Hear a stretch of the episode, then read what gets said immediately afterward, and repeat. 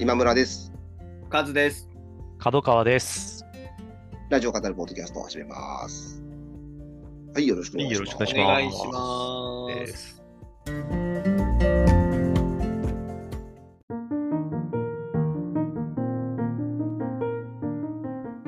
昨日、恵比寿に、あの今泉力也さんのおリバイバル映画祭みたいな。街の中でとか、そうですね、街の上で、あの、街の上でか。アンダーカレントっていうほ作品、今度新作と撮られて、う。うん。10月から公開されるんですけど、それに伴ってしょっちゅう作り、毎一そう一年一映画みたいな。多分、えあれですね、以上のペースかもしれないですね。ねえうん多作ですね多作ですよね、今泉さん。う。うんん。それで、街の上でとか、愛がなんだとか、うん窓辺にいてとか、うん5作品ぐらいですかね、あの都内のいろんな映画館でうんうん。リバイバル上映をし。て、で、昨日は夕方というか夜の回で、うん。今泉さんのトークショーもついてるっていうので、うん。で昼に街の上で見て、うん。夜の愛がなんだ、今泉さんトークショー付きみたいなうん。ので見てきたんですけど、うん。もともとすごい好きな映画監督で、うん。アトロックとかにもね、たまに何度か出られてますけど、うん。僕同い年で、自分の同い年の、なんて言うんでしょううね、ん。こう、クリエイターとして。なんかすごく、もちろん作品がすごく好きだっていうのもありますけど、ちょっとなんていうか、特別感あるっていうか、そうですね。ちょっとだ、今村さん、あの、風貌も、確かに。今泉力也さん確かに。ですもんね。ちょっとそう、ちょっと髪長めでひげ生やしてて、いやはい。ま、ちょっと丸眼鏡似合うっていう。あ、そう、丸眼鏡かけてみたいな。メガネね、すごい、あの、結構背大きいんで、あの、うんあれなんですけど、そうそう。結構、ああの、俳優さんと並んでも、うん今泉さんが一番大きかったりする時あるぐらい結構大きいんですけど、今泉さ。うんん。そこはね、大きく違うところでは、あの僕かなり小柄で、うんあの、帰る出口のところで、うあのごん。本人が、そのアンダーカレントのチラシを、あの、配りながらありがとうございましたってこうご挨拶されて、うん。あの、こう、見送ってくださったんですけどね。うん。なんか行ったら、たまたま来てた友達と会ったりとか。あの行く前にちょっとあの行くんでって連絡くれて、あの見る前に会った友達とかもいて、うん。そういうちょっと偶然性も含まれて、うん、なんか、う、うんん。現場感があってすごい良かったですね。いいですうんね。僕は特にその街の上で本当大好きなので、うんうん。こういう機会にね、また見られると、すごくい下いなと。下北沢でしたっけ？下北そうですね沢のうんうん。舞台でした。はい。あ下北沢、北沢そうそう、映画祭のみたいなづくり映画みたいな、そういう企画の映画だったんですそうですね確かなんかそんなんだったな。再開発前の下北沢をこう、うんあの映像作品に残しとこうみたいなのがもともと企画としてあってっていうので、うんうんうんうん。今本当に再開発、うまくいって、うん。うん。こう、若者の街のこうポジションを取り戻したような、うんうんうん感じになってて、あの、再開発後の下北沢も僕すごい好きなので、うんうん。全然その、ポジティブではあるんですけど、うんうんただやっぱあの前のあの感じもすごく好きだったし、まあねそういう人もとても多いと思うし、うん。あの、やっぱ、まあ、うまくいったから、今、こう、ポジティブに言えてるけど、はいうん。不安はあったね。そうですねす。すごく不安あったし、不安、うん思ってた人たくさんいたと思うし、うんだから、その、ああいう作品になって、街っていうことについて、作中でもこう、語られるセリフが多いんですけど、うんうんうん。その、今もうないから、そのその意味がないものなのかみたいなセリフがよく出てくる。で、あの、主人公が出た自主制作映画みたいな中で、うん。主人公の、まあ、演技が 全然ダメで、うん。全カットされちゃったりするんですけど、まあ、だからってそれってなかったことなのかみたいなことがね、こう描かれてく作品なんですけどね。まあ今本当に、売れっ子、今も売れっ子のね、俳優さんのちょっと若い頃の、あの、出世作として見れるものでもあると思うので、ううんん、この機会にね、ぜひ映画館に足を運んでいただけたらなと、僕自身も思いました。はい。前見れてないんだよな。うん。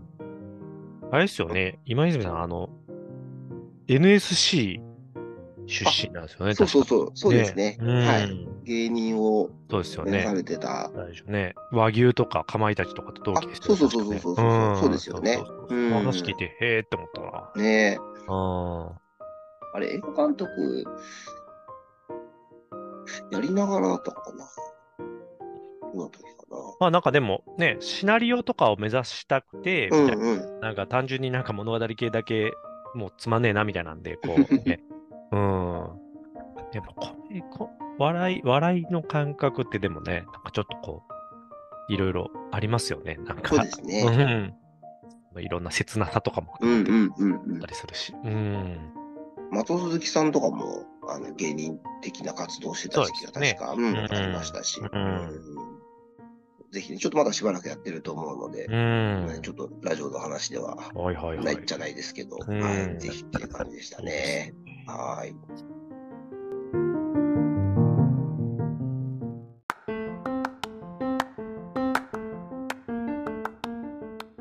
はい、じゃあ先週のラジオですけれども、ね、おいいよいよ9月改編が近づいてきて、うんあとの子もあれですね、もうどうなっていくかっていうのはだいぶ全容が出揃いましたかね。明らかになりましたね。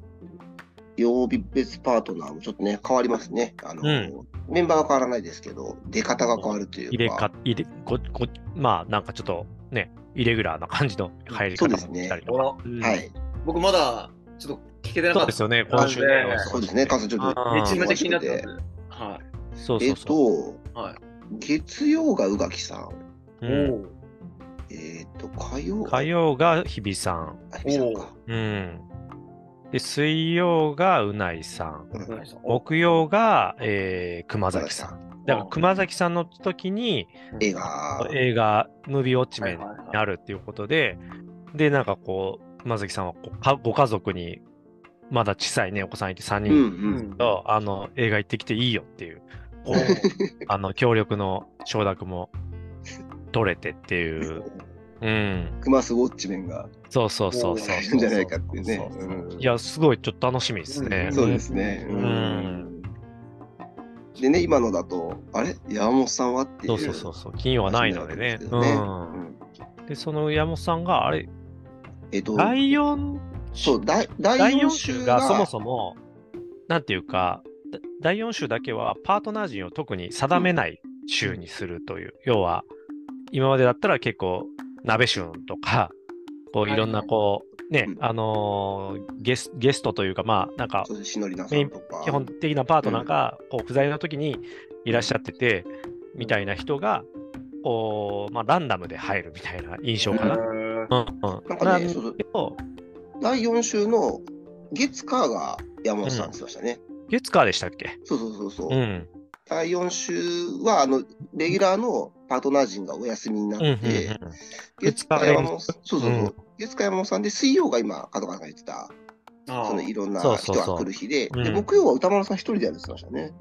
そう言ってましたか。そうそうそうそう。んうんうんうんなので、第4週は結構イレギュラー週というか、ねで山本さんも2日連続で来るから、うんいろいろその、あの、まとめてガッとね。うん。やる感じになってと。基本的にその、まあ、4週、月4週と考えたら、うんえっと、まあ、基本的な曜日パートナーの人たちがうん3回、そうそうそうそう。さん2回っていう構成にはい。なると。なるほど。だ5週目があるときね、どうなるのかちょっとよく、そう、あのそうなんです。あれですけど。うん。まうたん、普通に戻るのかな。ね、ランダムなのか、ね 何なのかはちょっと不明ですが。そうですねうん。うん。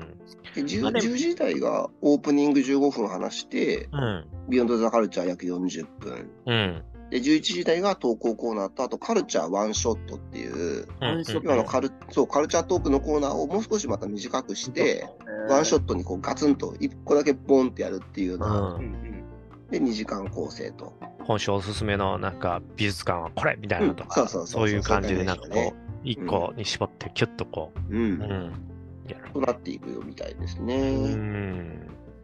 ビヨンドスカルチャーがちょっと若干窮屈にはなるのかなっていう、ううん。感じはありますが、まあ、何回もね、これはあくまでまだ一旦、一旦みたいな感じなのでっておっしゃってるまあ、いずれ2時間に戻るし、金曜もやることになるのかなとかは、ね、なんかそんな感じねのそんな匂わせをずっと。匂わせがずっとありましたね。うんまあそうですか。うん。あと、ポッドキャストも、うん。あの、やりそうでした。ああのうん、放課後ポッドキャストやりやすくなるから、今度はもっとやろうと思うみたいな話もされてたので、そこも楽しみですね。最近ちょっとなかったね。やっぱ寂しかったし、あそこのこの自由さみたいなのなるほどって、う。うんん、本放送ではない楽しみがね、うんあるなと思うので、そうですよね。うん。あとやっぱ少し、あの、ムービーウォッチが若干長くなるって言ってましたね。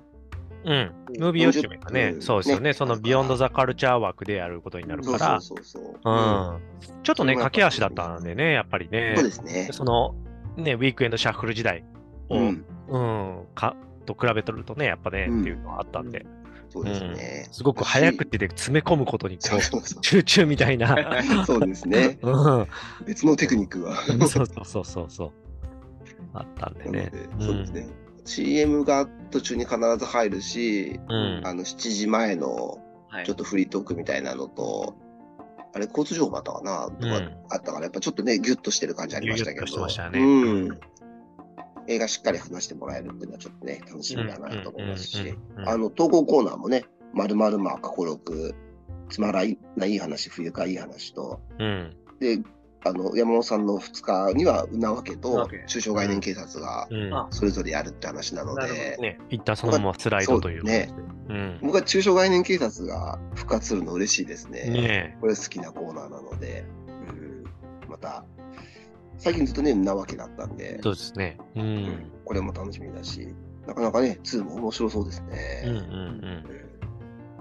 うん。もうでも言って、だからこ次、来週で終わりですもんね、ワンはね。そうですね。あいろいろ思い出を送ってくださいみたいなー話もしてましたね。うんうんううん。ん、あと、6ワンの印象的なエピソードとか、うん。月曜日はもうね、あの、熊崎さんがアジア大会行ってるから、うん。いないんですよね。うんあの、しのりなさんが、あの、代わりに来るって言ってましたけど、うんうんあのもう次、熊崎さんが来るときはもう2で、うん。ね、2で。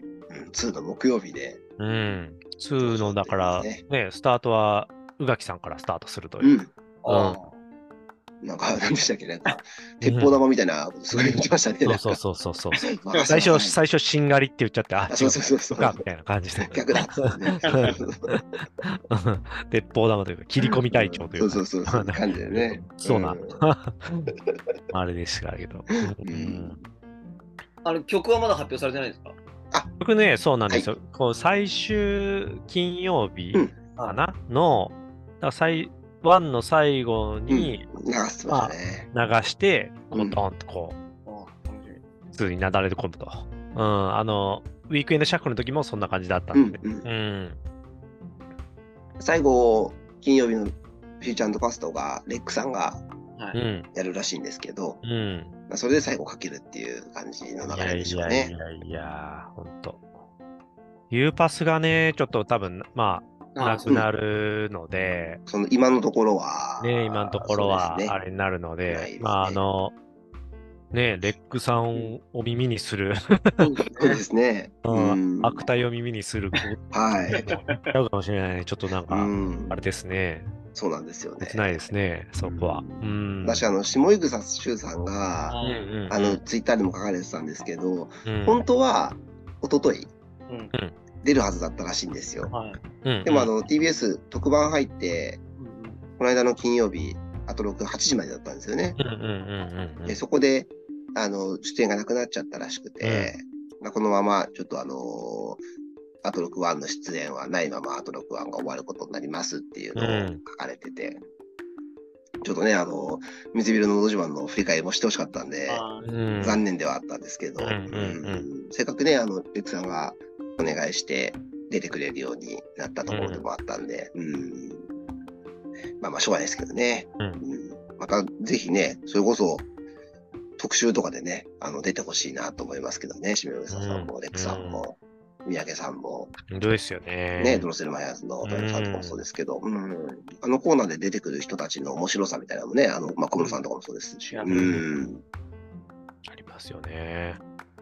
まあ、こうやって改変があって、でもメンバーが変わらずで、うん。何らかの形では必ず出てくれるっていうような、こね、相当調整大変だったと思うんですけど、ううん、んなんか嬉しいですね、このチーム感が。ねうん、本当なんかパズルのようになんとか。ねえ。本当に本当に。うん、苦心が見えるというか自。信が見えますね。ねえ。だからこそ嬉しさあるし、う。うんん、2もね、楽しみたいなといや、本当ですね。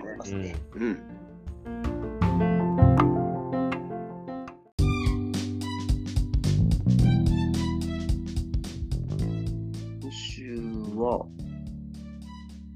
今週ね、えーっとね、木曜日にあれがあったんですよね。ああのここに。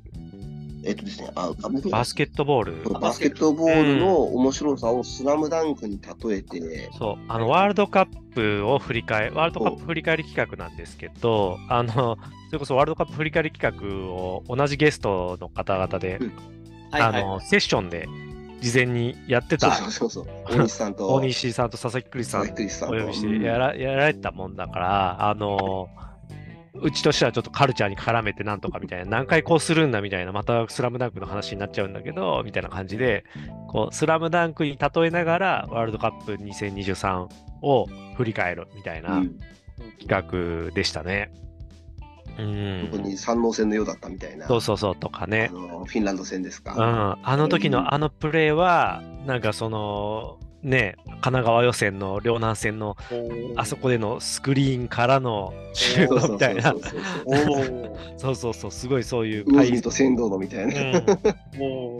まあ、でもその内容もね、もちろん、あのーすごい面白かったし、あれちょっともう一回このそのシーンとこう漫画とこう照らし合わせながら、うん何度もちょっとこう、あの、ラジオと合わせて楽しみたいなっていうところもありつつなんですけど、その冒頭の話で、あのー井上先生がもう毎毎日そのそれこそその会場にいらっしゃっていて、すごい熱心に応援されていてっていう形だったんだけど、それこそ佐々木さんとか大西さんとか、うん。あの直接お会いしたりも、なんかご挨拶したりし、て、で、佐々木さんが、あのーアトロクで、うん。それこの解像度高すぎ、そ、ファーストスラムダンクのね。スラムダンククを、そのバスケガチ勢がうん解像度高すぎる感じでうん解説するっていうのをやったんですよって言ったら、うんうんあ、聞いたよ、あれ、みたいな。おお。あれは解像度高すぎでしょ、笑い、みたいな感じそうそうそうそうそうおおっしゃってて、えー、みたいなね、おーうん、なってて。うんあれは僕も聞いててちょっと嬉しくなりましたねえ。そうそそう。ねえ、漫画家さんたちってね、結構聞かれ、うんラジオね、聞かれる方多いから。そうですね。うん。そうそうそう。なんか、僕そんなに見れなかったんですよね。あの、あワールドカップ自体はね。まあちょっと結果とニュースでのダイジェスト映像ぐらいしか見れてなかったんですけど、うんやっぱりまあすごく、周りでも興奮してる人何人もいて、うんまあその劇的さも含めてね。あれはリアルタイムで見た人が持つ熱量と、やっぱね、うんうんうん。後から結果をそ知る熱量とねね、本当、運命の差っていう世界でしょうね。ううんん。うん。やっぱそのなかなか世界で勝てなかった、うん。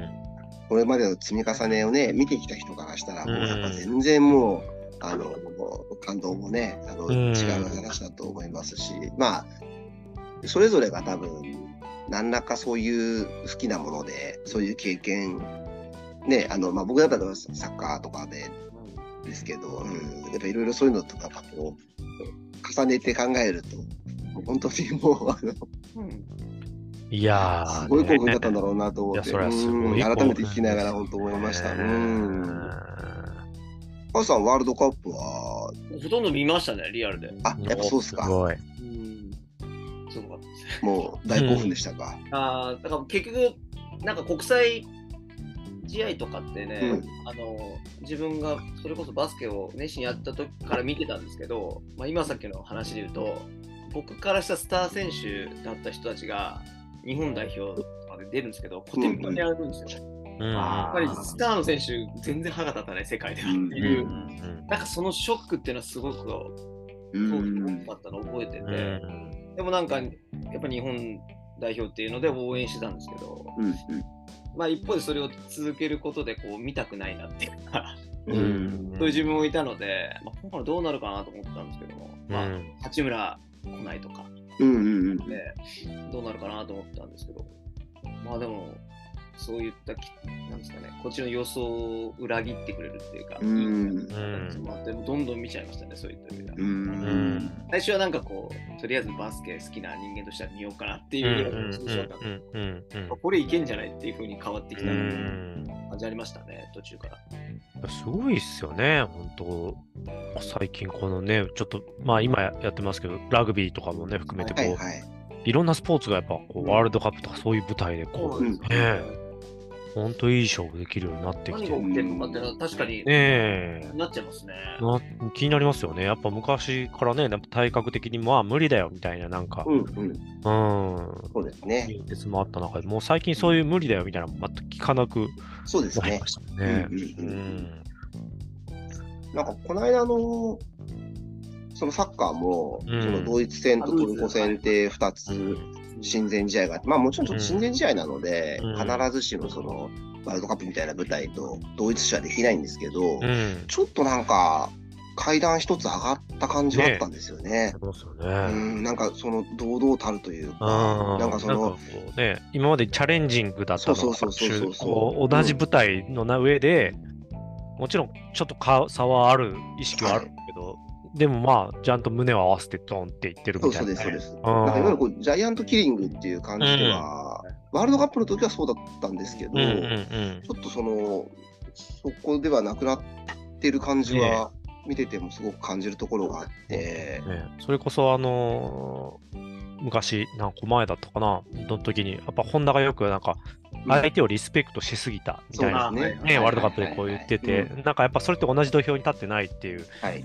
意味だろうなと思ってたんですけど、なんかそこがの階段をがずっとあったものを超え超えたなっていうなんかね、うん感じがありましたよね。そうですね。なんかそれが結構いろんなところでうんうん起ってるようなうんうんうん。感じしますね。なんか、そうねどういうきっかけなのか。やっぱ水、水飲めるようになったからじゃないですか。いやでも僕今その話しようとした。本当ですか？あの、うん。僕7年前にうん。あバスケの世界、バスケの話なんですけど、ババスケってまだやっぱ部活からこうどんどん上がっていくうんですよ。チームよりも部活で、あの上がっていくっていうんですけど、アンダーその、まあ、中学生の日本代表を教えられてる方が、まあ、授業でバスケをするならっていうことを指導されあのしてもらったことがあって、あの、うん。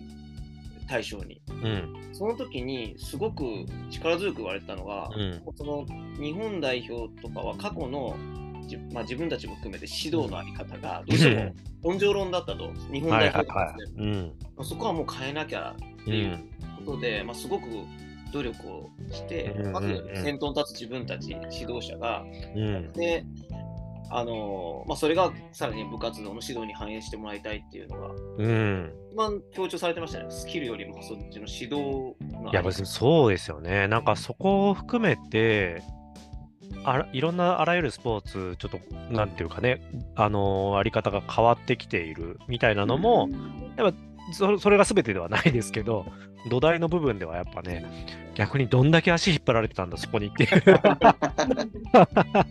いや、まあまあ、それだけないでしょうけど。うんあとはまあね、なんかどうなんだろうな。やっぱトレーニング論理論とかも、やっぱうん野球界とかだと、すごいウェイトうんトレきはいはいはい。をすごいこうちゃんと研究されて、ウェイトの取り入れがどんどん進んでるんですよね。うん。で、やっぱ、なんか昔はね、やっぱこうウェイトなんてこう生きた筋肉じゃないからみたいな意識があったのが、やっぱそれによってすごいピッチャーのもうなんか球速もどんどん上がってってるし、うん、とかもあるから、その辺のまあ理論のとかもね、あるんでしょうけど、進化していったことなんでしょうね。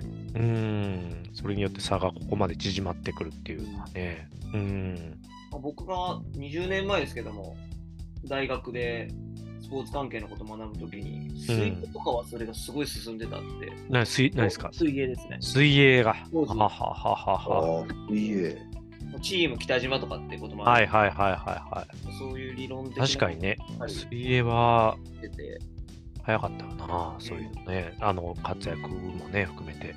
でも確かにな。なんかでも、水泳とかと、その、やっぱり違い、あの、バスケとか、サッカーとか違いって、集団スポーツってなった時に、うんうんこの高卒みたいな、ところからの、なんか謎の連帯責任による、ね。あの 一日中走っとけとか、なぜか水飲むの禁止だとか、こう、やっぱ謎のものがいろいろあったところが、まあ、まだ水はさすがになくても、こう、謎の部分が残ってる文化もいっぱいあるでしょうけど、とはいえ、かなり民主化されてきてるっていうところはい。確かに。あるのかもしれないですね。うーん。面白かったですね。うん、すごい面白かったです。あのうんーやっぱ、スラムダンクも読んでて、うんうんうん。ワールドカップを見てたっていうあの人だと、もういろいろ多分、そうそうそうそうってなることたくさんある、なと思いますあのうーん放送だったと思いますね。いい、いい感じでしたね。うん、くなっちゃいますね、この話。多分カズさん、カズさん、ドハマりの。そうだと思います。うん ぜひね、ちょっと木曜聞いていただけたらと思いますえね。はい。えいや面白かったな。うん。うん。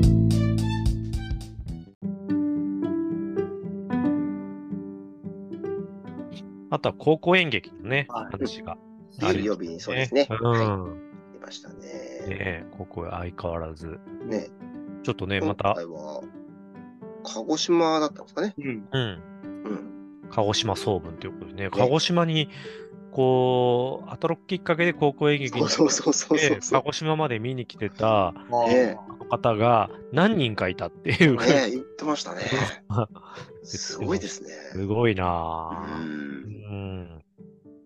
澤さんね、なんあの声かけられたって言ってましたうん、ね。ねえ。うんなんか TBS がね、ちょっと公演という公か、演ね、されてね。オフィシャルでうん入ったから、そうそうそうそ演劇人もね、あの、うん正式に売れることになったんですねえ、会場で売ってたって言ってましたけいうね。うん。うん今年もあの NHKE テレでうん。青春舞台でしたっけ？うん。ね、あの30日に放送があるらしくて、毎年あれ楽しみなんで、今いや年もー、そうなんですよね。僕もね毎年見てるんで。ね、あれ、昨年って結構オンライン配信がいくつかあって、あ、そう、昨年、うん。ね、あの、ツイッターで結構やって、ん書いてくれてましたけど、今回ってあるんですかね？なんかあんまりそうなんだろうったような。な。してなかったな。ねえ、あ結構たくさん見れてよかったんですよね。いや、あれ、かなり見ましたね、僕。ねえ、うん、5つぐらい見たんじゃないかな。うん。なかなかたどり着けないですよね。そう、そう、だから、澤さんの澤田さんのツイッターが直リンクを 示してくれるから、澤田さんワンバンして毎回入る。そうそうそうそうそうそう。なんか何でしたっけ？なんか、あの、PDF の文章の中にリンク貼ってあるみたいな、そうだったんですよね。そう。なぜっていう。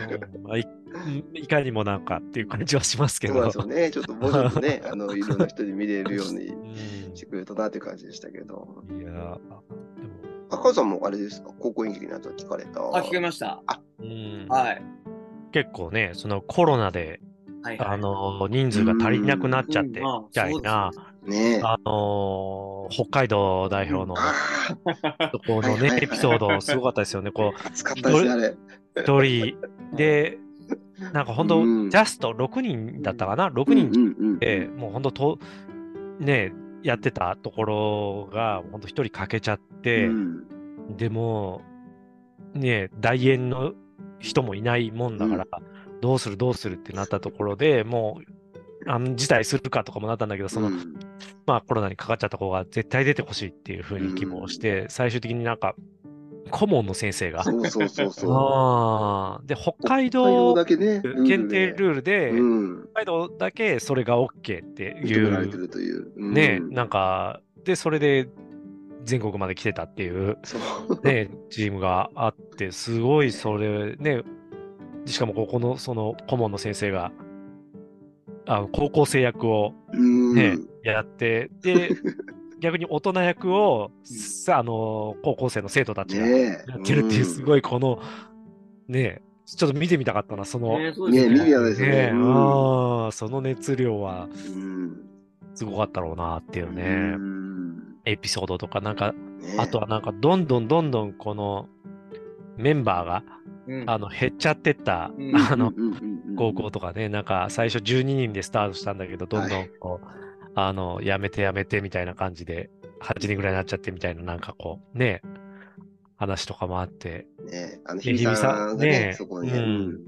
やっぱりこう、いみんなでやってるとこうぶつかっちゃったりとかして、こう、譲れないもんがあったりとかして、うん。こうなかなかね、まあ、その学校が実際そういう、ちょっとこう、仲違いしてどうなったかっていうのをではないかもしれないんですけど、まあ、そういうこともありましたねみたいな、なんか自分の思い出としてねね、言ってましたね。うん、言ってましたね。僕あの、昔サンデーでやった帯をギュッとねっていう、あの、うん柔道漫画が、懐かしい。すごい好きだったんですけど。帯牛で帯牛で。帯牛でもちょっとそういうエピソードが、うんあの途中でね、ありましたけど、その全国優勝を目指すのか、うあん。のまあ、一応ね、あの、強豪校にはなったっていう状うん態での話でしたけど、あの、い今ぐらいでいいとするのかみたいなのでね、あの、カラオケ屋で議論をするシーンが、あの、うんすごくあの印象に残っているんですけど、ありましたねなん。かね、ちょっと聞きながら思い出しましたね。はい。確かに。ズームのね、島歌を歌うんですよね。うん、帯。そうそうそうそう。これは歌えるっつって、うん 主人公は。ブームの島唄をカラオケで歌うっていうシーン、よくあの頃のスポーツ漫画が出てたんだよな。そうなんですか。シュートでもあったんですよね。シュートでもありましたか？あ えーなんでしょうね。ねえ。うん、時代性か。時代性でしょうね。みみんな、みんな歌える歌としての、うん あのポねピュラリティがすごいあったということなのかな。そうそう。本当なかなかあの、高校演劇の特集を定期的にやるメディアっていうのは、まあその E テレはもちろんありますけど、うんうんあの、ね、知れる限りではこのアトロクのね、うん。ねえ。将来かなと思うので、うんぜひ続けていってほしいと思いますし、なんか、こんなにも面白いんだなっていうのをね、うんうんもう、うん。これで聞いて、すごく感じてるところなので、毎年楽しみにしてるんで、ぜひね、うん2でも続けていただきたいし、ですなんかもうちょっょっとね、あのーまたさらにこう広がって、いい、こう、ポテンシャルのあるエンターテインメントだなっていうふうにね、僕も思いますね。うんうんううんん。もっとね、本当全員、全部見れるようにとか、そうそうそうそうなるとね、うんうん、うんいいなと思うんですけど。ね。うん。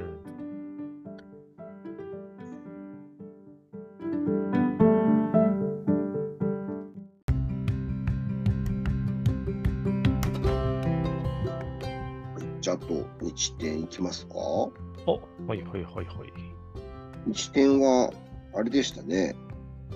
星野源さんがゲストでうん。来ててね。ですね。突発性肛門痛の話そう、を。突発性肛門痛の話を、先生とね、あの、あずみさんが読んで、病名をつけてくれたぐらいのね、感じで 言ってましたけれども。うん。なかなかあの最高でしたね。あの、アンケー、アンケート、ね、番組出演にあたってのアンケート。の表紙に、あの、突発性肛門痛について、あの、お聞かせくださいって書いてあって、一丸々1ページぐらい空白が開けられてて、そんな書か、そんな書かねえよって思いながら企業書いたっていう話とか、どんだけそこ掘り下げたいんだみたいな。ね 結構ね、こう、安住さんと、うん。似てるっていうかはあれですけど、なんかね、こう、腸の弱い完璧主義者としてね、ね。あの、近しいものを感じてるんです、みたいなね、うんうんうんうん話をされてたり、普段ね、朝8時ぐらいに寝てることが多いから、うん。もう今日は徹夜でそのまま寝ないで来てます、つってうん。ね。あの、三浦淳さん以来二人目ですね、つって。あの、なんかやっぱそ、あの、すごい好きな先輩なので、あの、影響を受けてるのかもしれません、みたいなね話してましたけど、うん三浦さんはね、最近しっかりちゃんと夜、うん寝て朝早起きする生活に、まあ、還暦以降ぐらいかもしれないですけどね。まちょっとね、星野さんも何度もね、あの倒れられたりしてるから、そうですちょっと、ねああいう、まあもちろんね、あの、うん。仕事の特性上、夜がメインになるのは仕方ないことがあるのかもしれないですけど、やっぱね、ちょっと体調だけは気をつけてほしいなというふうにうんうん聞きながらもね、ちょっと思ったりしましたけれどもうんね。それこそ今泉さんもそうですけど、星野さんも僕、まあ、正確に言うと1個下ですけど、学年が一緒のうん年代で、うん。あで、なるほど。同じ埼玉県の同じエリアの、彼はあの川口とかわび、うんうんあの蕨とかの出身で、僕はあの三郷市っていうところの出身なんですけど、うんうんうん。まあ、隣ぐらいの感じの距離感で、で、同じように高校生の時に松尾鈴木さんを好きになってう。で、音楽も演劇も好きでっていう、うん。もう、本当に、ファンに怒られると思いますけど、もうちょっと、ほぼ同一人物ぐらいに、え？あのユーダを持っているところがあって、本当に怒られますね。はい。でもすごいなんていうか、あの、近しいそのカルチャーの中で育ってきた同じ時代を、うん。あの人だなというのはすごく思ってて、めちゃくちゃ好きだし、あの、今回の、このせ、えっ、と、世界陸上とアジア大会うん。のね、テーマソングで、はい生命体っていう曲出されましたけど、うん。僕本当にこの曲すっごい好きで、へえ。なんか、あの星野さんの作品の中でもかなりトップクラスで好好きな曲で、ここのところちょっといろいろテレビとかでも披露する機会多かったんですけど、なんかね、あの、長岡亮介さんっていう、あのギタリストの星野さんの後ろで必ず参加してた、あの東京事変の浮雲って名前はい。でギター弾いてる方なんですけど、あのペトロールっていうやつで、うん。で、その長岡さんがいつもすごいこう変わった服装だったり、うん。うん。あのーすごい独特のギターを弾くんですけど、この生命体って曲、ギターがないんですよ。うん。ピアノとベースと、えートランペットとドラムかな。うん。うん。うん。だから、いるんですけど、楽器の演奏ないんですよ。で、ずっとそのスタンマイクスタンドの前で、こう、ハンドクラップとうん。サビのところでコーラスをするだけなんですよ。うん。でも、なんていうか、すごい存在感で、はいはいはいはいはい。で、なんていうか、もう、星野さんの後ろには、もう必ずいるって感じでいるんですよ。おおなんか、それが、もうなんか、もう、まあ、もう本当、すげえかっこいいんですよね。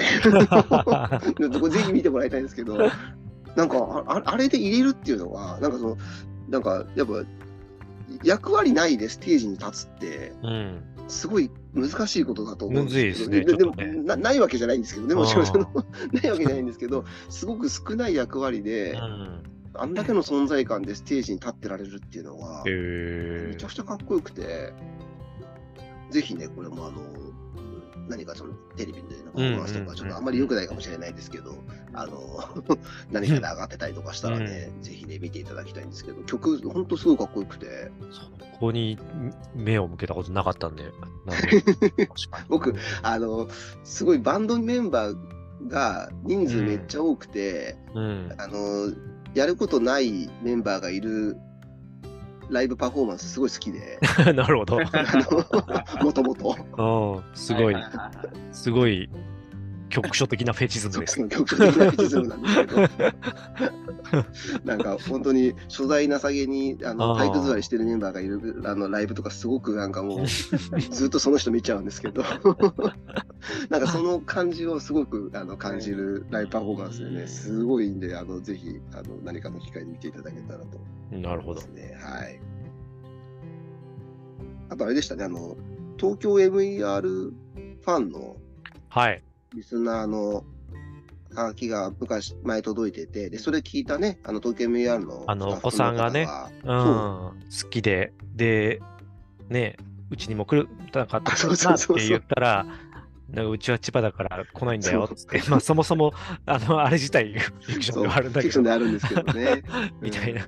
で、なんか、すごい、もう、すごいさめざめとそうそうそうそう。相手落ち込んで、なんで、なんでそんな現実的なそう、よお母さんからね、メールだったんですよね。行政区画に厳しく言ってしまったんだろうっていう反省したいうね。あのメールがあって、それを聞いたね、スタッフさんがこの、うんぜひそのお子さんにこれをプレゼントしてくださいと。ううん。ん。あれ、あの、ミニカーみたいな感じねなんですそのかね。きっと MER ねミニカーみたいなね。うん。すごいクオリティの高いやつをね。そうそうそうそう。うん。で、多分ね、そのメールに住所がなかったんですかね。あの、うん送り先教えてくださいっていう話の中で、でね、届かなかったら私が、あの、ももらっちゃうね、ね話をね。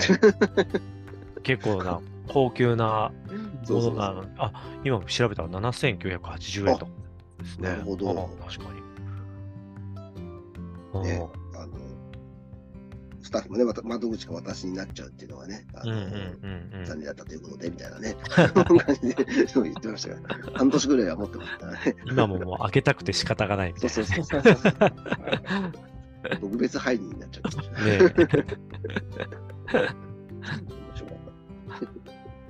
いや。あの、メールテーマが何でしあの、これはダメだと思ったた話。うんうん。すごいこう、なんかね、バッドバイブスなメールが、いくつか、オチとかもなく、本当、あ、この旦那さんダメだな、みたいなんで終わっていくみたいな。メールが何個かあって、ちょっとね珍しい感じでしたね。ねえ。うん、中澤さんが普通に、あらーっつって、そのまま CM 入ってくる。うん、ありましたね。面白いです。面白かったですけど。もう聞いてて、ああ、ダメだーっていう 感じもありながら。うん。ね、今週はちょっと日程お休みだそうで、うん。ね、あの次は10月っていうことなんですそうねで。すね。はい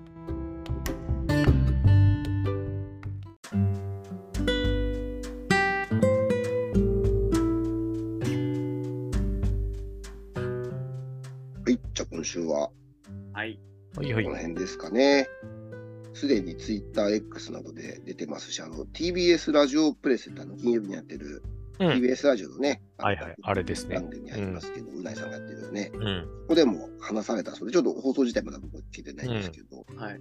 こちらにもね、出ていただいたブラインドコミュニケーターのうん。石井健介さんが TBS ラジオのポッドキャストで番組を。始めるというね、見えない私の聞けば見えてくるラジオというね、これ楽しみですね。ーうん。うん、ちょっとあできればね、10月16日スタートだそうなので、あ。うんうん。スタート前にね、うんちょっとこちらにもゲスト来ていただいて、どんな番組なのかね、聞いたりする機会を設けられたらいいなと思いますけど。ですよね。できうん。ればね。うん。いやー、なんかね、嬉しいですね。ね形で始まるっていうのは。うん。ハシピーと古川光さんがね、うん、それ関わって。うん。そうですね。うん。っていうことなんで、もう、アトロクのそうですね。姉妹ポッドキャストと、うん本当そうですよね。ゲストでね。ね、あと6クルーがね、出たりすることもあるのかなとか。TBS ラジオプレスもあの橋本さんが出て、これの告知をね、してくれたそうなので、うんあの、ぜひこちらも聞こうと思います。ええー、なんか嬉しいですね、広がりが。ねえ。ファミリーがなんかこう、活躍していくというね 本当ですねうん、楽しみでございます。うん。はーい。じゃあ今週はこの辺でありがとうございました。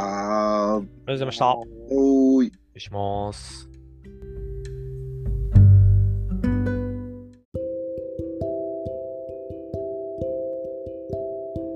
涼しくなりましたね。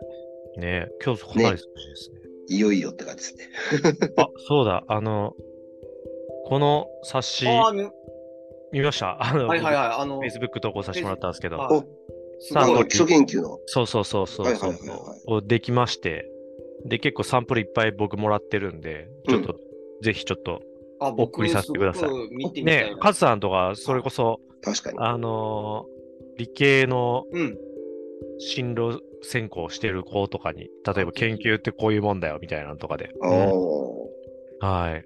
僕でもももう少し今日自分自身が今日思ったのが、その、すごい構造化されてんで、うんうんうんうん、うんその。作りみたいなの見てみたくて、作り。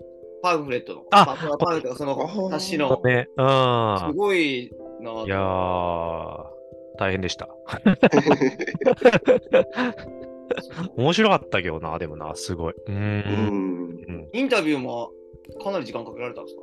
いや、もう逆に事前になんかその研究の論文をもうほぼほぼ読み込んで、うん。インプットして、なんかぜ全容聞いてるとそれだけでもうなんか時間経っちゃうから、うん。なんかも論文読んでも大体研究内容は分かってるつもりなんですけど、こういうことで焦点はこの辺で合ってますかみたいなところが始まって、でけ大体びっくりされるんですよね、そこで。もう、あ、なんかすごい、あの、よくご存知でみたいな感じで。そういうことですみたいなのになって。で、じゃあこの部分がすごく分かりにくいから、こういう表現で僕やってみたいんですけど、それって理解合ってますかみたいなとか。そうそうそう。うんあとはなんかその、なんか表面上からは出てこないその人の持ってる情熱ポイントというか熱量ポイントみたいなものをなんとなくこう探っていく感じの作業ですね、インタビューは。うん、内容理解はもうそれ以前にはいはいある程度、うん、完了させておいてみたいな。うん。そうそうそう。そう門眼門眼会のね、ことでもうん。あって、論文読むの大変ですよね。大変でしたよ、もうなんか、英語だし、あそう論文も全部。あ、そうか。うんすごいっすね、門川さん。いやいやいや。あ、でもその辺はあれですよ。チャット GPT 君に活躍してもらいましたよ。うん。ああ、そうか。うん。まさに真骨頂かもしれないですね。そうですね。まあ、ぜ入れられる量が限られてるんで、何個かに分けて、今からこれのテーマについての論文をうん英語で入れるよっつって、だんだんだんだんだんだんインプットしてって、うん。じゃあ今から質問するから ちょっと答えてね、つって、で、こう、対話形式で理解を深めていくみたいな。ああ。これってこういう理解で合ってるとか、あれ、それはそうで、こうですね、みたいなとかって。うん。すげえな。その気になる。僕、その友友友人、知人の中で一番、あの、うん生成 AI をうん有効活用している友人、あの、今もう本当に1位ですね。いやもう、それ相当ハイパー使使いまくってます。本当は。なんか普通になんか、あの、調べ事したらこんな面白い回答が来ましたみたいなそうそうそう。周りにいないから、そうか、そういう使い方あるんだなっていうの毎回ね、あの、驚かされますけど、なるほどね。まあでもね、こうやったらできんじゃないかなみたいな。なんかこれで、こう、なんだったかな、これ。山本先生の造血幹細胞の自己複製能と未分化能についての研究についてちょっとインプットしますみたいな感じで、バーってこう、英語とかも含めて、インプットしてもらって、うん。いやこれはうん。相手方から驚かれますよ、この。驚かれると。対称性分裂をなんなんでってなりますよね。うん。もう全然わかんないですもん、僕でわからない。書いてる単語が。こう要はこういうことを山本先生はおっしゃってると思うんですが、正しいですかとかっていうと、うん、あなちょちょっと若干異なってるかもしれないですみたいな感じで書いていて、えで、そうそうそうそうそう。ー、深まってるなうーん。この自己複製能と分化能、対非対称性と非対称性の分裂とどのような関係にありますかとかって言ったら、バーっと答えてくれるんで。で、それでこう、解像度を相当高めた上で、だ1研究に対してこんぐらいやった上で、その先生にこう、ドンとインタビュー、うん、するみたいな、うん、感じですね。なんか、う嬉しがってくれそうな気がしますよね。めちゃくちゃ喜で、んで、あで、そうそうこのアウトプットまで含めて、うん上手んでくれました。なんか、どうやってもなかなか理解されない研究だった。のうんうんうん。初めてこういうのやってますって、すこれ冊子全先生に100冊ずつもう配られてるんですけど、あの、自分の研究これですって、こう言える、渡せる、人に渡せるものができたってう言って、ううんん。やっぱ結構紙であるのってうん。大事なんですよね。渡せるっていう。そうフィジカルであったりとか、動画でもなかなか見るってなるとあるそうそうそうそう。結局リンク案内するとかってやっぱちょっと、そうそうそうそう。相手がそもそも興味持ってくれてないと開いてくれない。いいや、そうなんですよ。けどね、紙だと確かにこう、パうッと。あの見てくれる。その場でそれ見て説明できるから、やっぱなんだかんだ結構ね。そうなんですよね。うん。授業でも使いたいとかなんかおっしゃってくれてて。ああ、絶対そうだ。ああ、うん。すごいでもねいい仕事しますいやいやいやいや。いや本当、うん。あるようでないですよね。そうなんですよね。うんこの系ねやっぱ聞いたことない素人が入っちゃいけない領域なう感じですん。あ、わかりますわかります。うん。んうそうそうそう。うんもう、なん、なんでもずこずかずかと入っていく。大事ですね。で、この話聞いたときも、あ、できますよってなんか、特にできる自信も特になかったんですけど、答えっていう。それが言えないんだよな。すごいな。面白かったです。ちょっとじゃあ送らせてもらいます。あぜひ、ちょっと、はい。すごく興味あります。